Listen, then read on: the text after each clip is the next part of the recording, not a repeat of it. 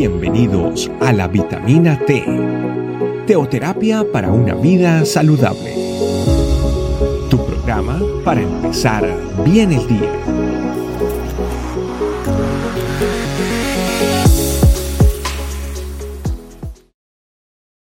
Hola, Dios te bendiga. Bienvenido a nuestra vitamina T del día de hoy en nuestra familia Iglesia Este Camino. Hoy te quiero compartir una meditación titulado la naturaleza divina.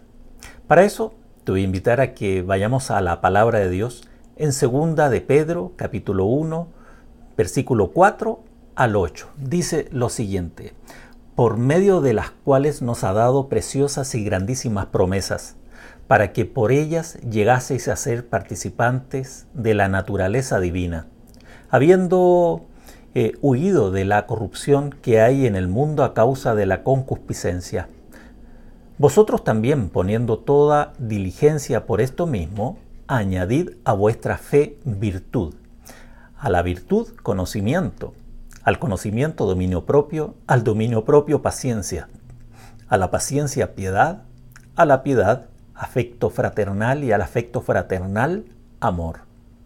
Porque si estas cosas están en vosotros y abundan, no os dejarán estar ociosos ni sin fruto en cuanto al conocimiento de nuestro Señor Jesucristo.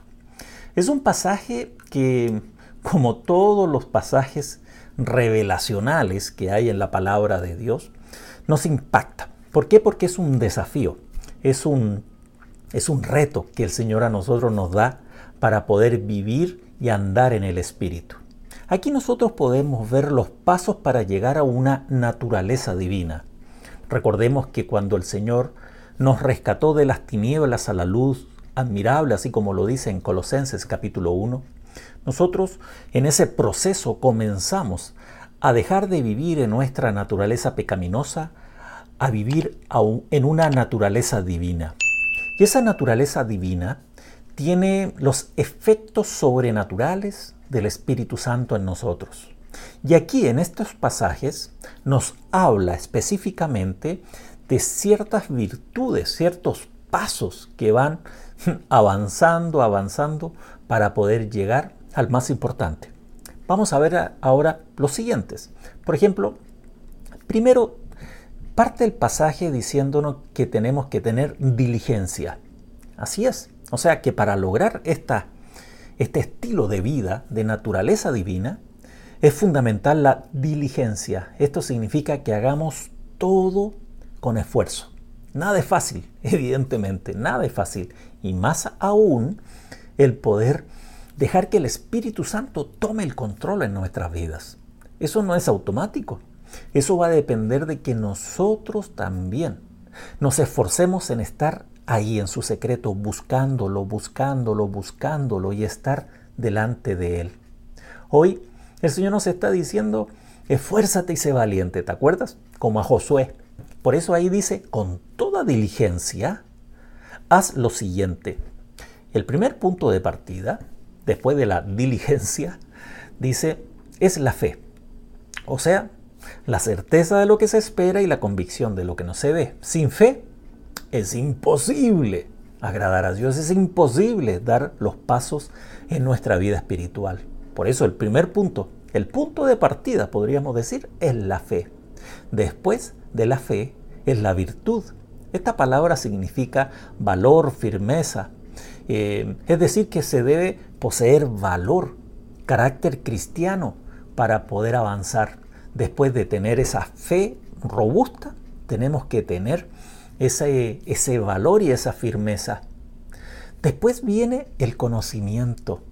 Fíjate bien que es tan importante porque falta, por falta de conocimiento perece mi pueblo. El apóstol Pablo considera el conocimiento como uno de los requisitos que se deben tener en estas virtudes, en esta virtud de la naturaleza divina.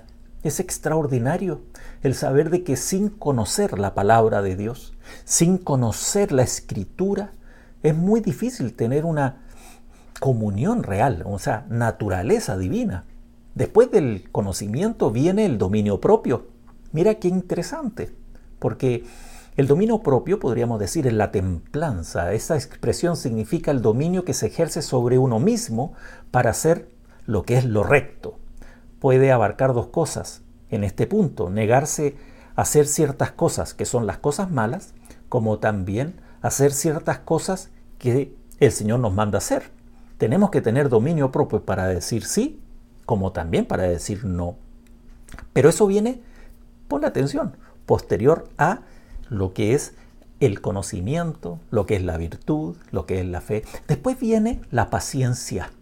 La paciencia significa el ser fiel a Dios aún bajo condiciones adversas. O sea, ser pacientes de saber esperar. El esperar en sus promesas, esperar en su palabra. La paciencia es, podríamos decir, la ciencia de la paz, es tener paz en medio, en medio de la tormenta. Después de la paciencia, también tenemos la piedad la piedad significa reverencia y respeto a Dios. La piedad significa el saber de que nuestra vida se humilla delante de la soberanía y la mano poderosa de nuestro Señor. Y después viene, ¿sabes? El afecto fraternal significa interés genuino por nuestros hermanos. El amor fraternal por aquellos que, que nos acompañan en este caminar en Cristo. Por eso todo termina, pon la atención aquí, con el último. ¿Sabes cuál es? El amor. Y el amor se traduce en el más importante de todos. Sin amor, nada, nada se puede hacer. Por eso, el resultado es el crecimiento de lo que el Señor quiere en nosotros. Si tú terminas el pasaje leyendo después el versículo 8 y el 11 de Segunda de Pedro, capítulo 1, el que estamos estudiando, dice, porque si estas cosas están en vosotros y abundan, no os dejarán estar ociosos, ni sin fruto en cuanto al conocimiento de nuestro Señor Jesucristo, porque de esta manera os será otorgada amplia y generosa entrada en el reino eterno de nuestro Señor y Salvador Jesucristo. Tremendo.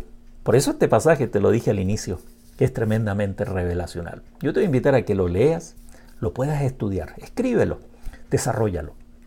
Y vas a ver cómo el Espíritu Santo te va a enseñar cosas maravillosas. Yo te invito a que hagamos una oración. Padre, muchas gracias por el cuidado diario que tienes en nuestras vidas. Tú quieres que nosotros crezcamos en la fe, avancemos, caminemos en el Espíritu, que, que podamos disfrutar de esa naturaleza divina a la cual tú nos llamas a vivir. Bendito eres, Señor, porque hoy podemos recibir este desafío a través de lo que significan, Señor, estos pasos que tú nos llamas a dar. Te alabamos y te bendecimos y en el dulce nombre de nuestro Señor Jesucristo quedamos. Amén. Dios te bendiga. Y nos vemos en nuestra próxima vitamina T. Gracias por acompañarnos. Recuerda que la vitamina T la puedes encontrar en versión audio, video y escrita en nuestra página web estecamino.com. Te esperamos mañana aquí para tu vitamina T diaria. Teoterapia para una vida saludable.